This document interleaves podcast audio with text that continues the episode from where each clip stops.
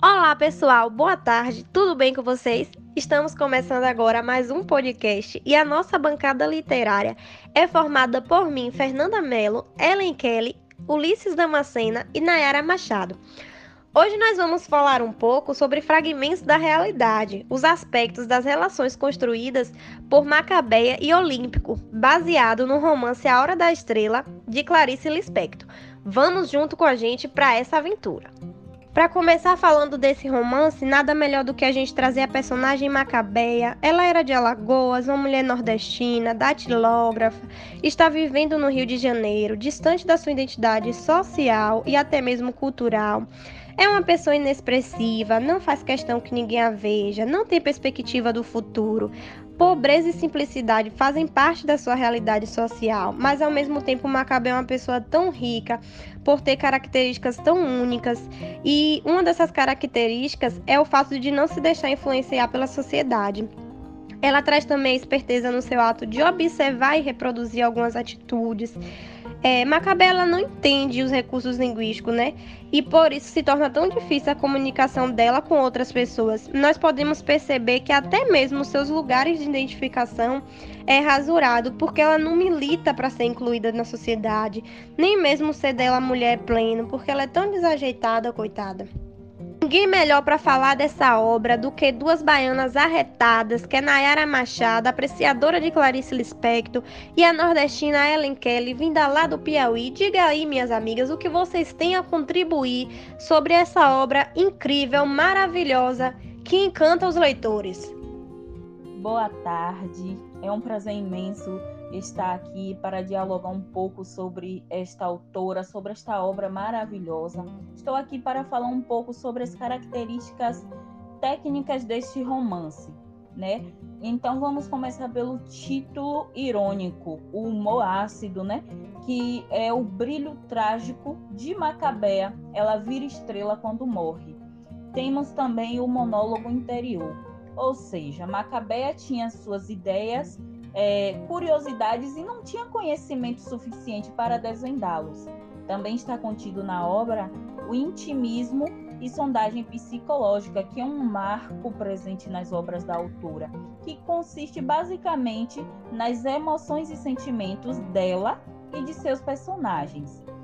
Também temos o fluxo de consciência, ou seja, é, busca-se transcrever o complexo processo de pensamento de Macabea como raciocínio lógico relacionado às impressões pessoais momentâneas, né? Agora, neste momento, eu gostaria de ouvir um pouco Ellen Kelly, que eu sei que ela tem muito a contribuir conosco. Olá a todos, que alegria em poder falar de Clarice Lispector e em especial dessa grande personagem, desse ser nordestino que é Macabeia. Bem, como Nayara mesmo falava sobre esses aspectos marcantes no romance, não podemos deixar de falar também sobre essa incomunicabilidade, sobre, sobre esse ser não expressivo que era Macabeia. Macabeia, Macabeia era aquela pessoa que não sabia se expressar, mas ao mesmo tempo possuía um grande desejo em conhecimento e cultura. Exemplo disso é Macabeia ser ouvinte assídua da Rádio Relógio. Isso porque, para ela, os locutores falavam diferente. Um outro ponto também bastante marcante no romance é toda essa crítica e invisibilidade social porque a autora ela coloca um ser invisível da sociedade para se tornar um ser visível, uma mulher ignorante, nordestina, que sofre preconceitos, mas que precisava brilhar. Então é aquele momento grandioso que é a hora da estrela.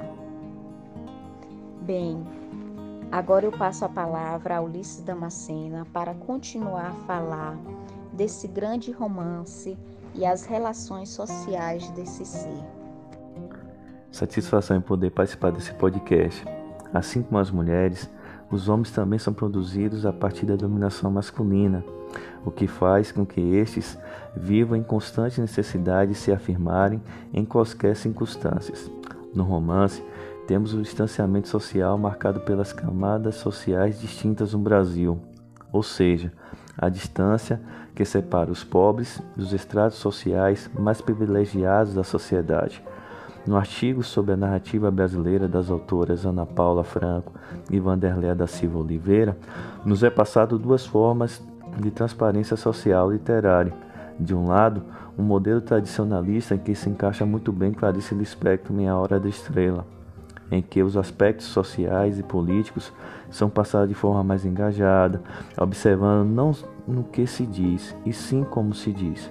Por outro lado, temos a escrita, por exemplo, de Rubem Fonseca e outros como Ferrez no romance Capão Pecado, em que sua escrita está focada nas temáticas e questões sociais. Por fim, quero terminar minha fala com a frase que descreve socialmente Macabeia. Não era Macabeia que não cabia na sociedade, era a sociedade que não cabia em Macabeia. Obrigado.